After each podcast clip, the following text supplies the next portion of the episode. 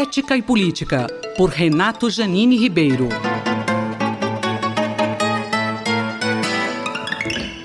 Bom dia, professor Renato Janine. Professor, nós vimos recentemente, podemos chamar se de um bate-boca, entre o ministro da Justiça, Sérgio Moro, e deputados no Congresso. Essa atitude, ela é ética? Ela demanda mais decoro? Ou é tudo isso e uma questão também de educação, de respeito ao cargo público?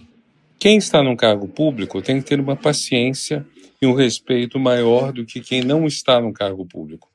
É bastante normal quando você está num cargo, seja eleito, presidente, governador, prefeito, que você tenha ao mesmo tempo um poder maior do que os outros e ao mesmo tempo seja alvo.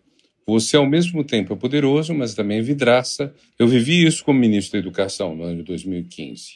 Era uma situação muito delicada. De repente, de 2014 para 2015, tinha ficado claro que faltava dinheiro. Ficou claro que não teríamos condições de cumprir o que estava nas metas do MEC. Mas ficou claro não para todo mundo, ficou claro para uma parte da população.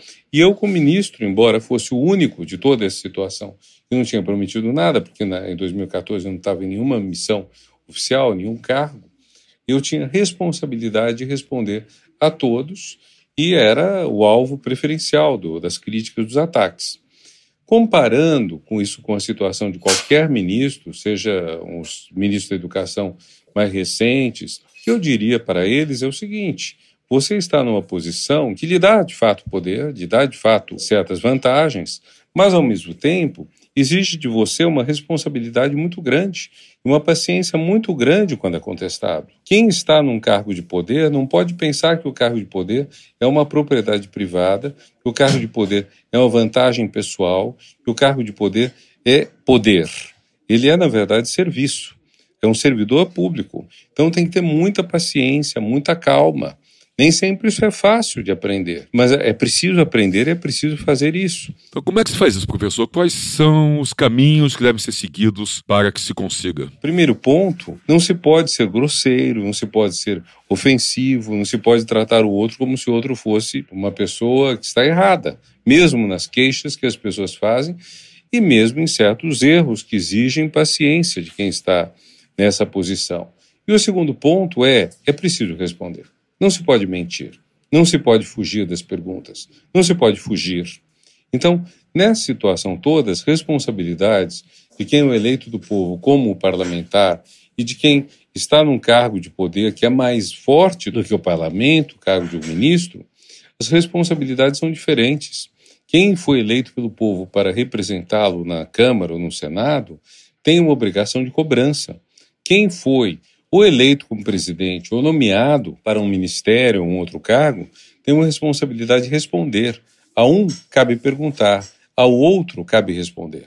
Se as perguntas forem ásperas, forem duras, etc., mesmo assim o exercício de paciência, que é muito importante, inclusive do ponto de vista moral e decente, porque significa que a pessoa vai ter que aprender a ser um ser humano melhor, a ser um ser humano que responde aos outros, que esclarece que quando há respostas justas, dá as respostas justas, e quando não tem respostas, reconhece que errou. Não há nenhum erro em reconhecer que errou por parte de quem está num cargo público. Deve-se reconhecer. E há muitos erros que estão eh, sendo apontados no atual governo. No Ministério da Justiça, nós vemos que muitas declarações que o atual ministro fez quando juiz estão sendo invertidas completamente por ele quando, como ministro. Quer dizer, ele dizia que não, não tinha importância a forma, o que importava era o conteúdo de uma denúncia, por isso mesmo ele transmitiu as gravações ilegalmente obtidas da presidente Dilma. E agora ele denuncia a ilegalidade possível, não comprovada, das gravações em que ele está envolvido, os textos que ele está envolvido. Não pode ter dois pesos e duas medidas. E tem que ter modéstia, tem que ter capacidade de reconhecer o lado do outro. Eu creio que esse é o ponto mais importante que se aprende quando se está num cargo público, com a preocupação de ser decente, ético e de servir à sociedade. Esse foi o professor Renato Janine Ribeiro, que conversou com Marcelo Hollenberg para a Rádio USP. Ética e Política, por Renato Janine Ribeiro.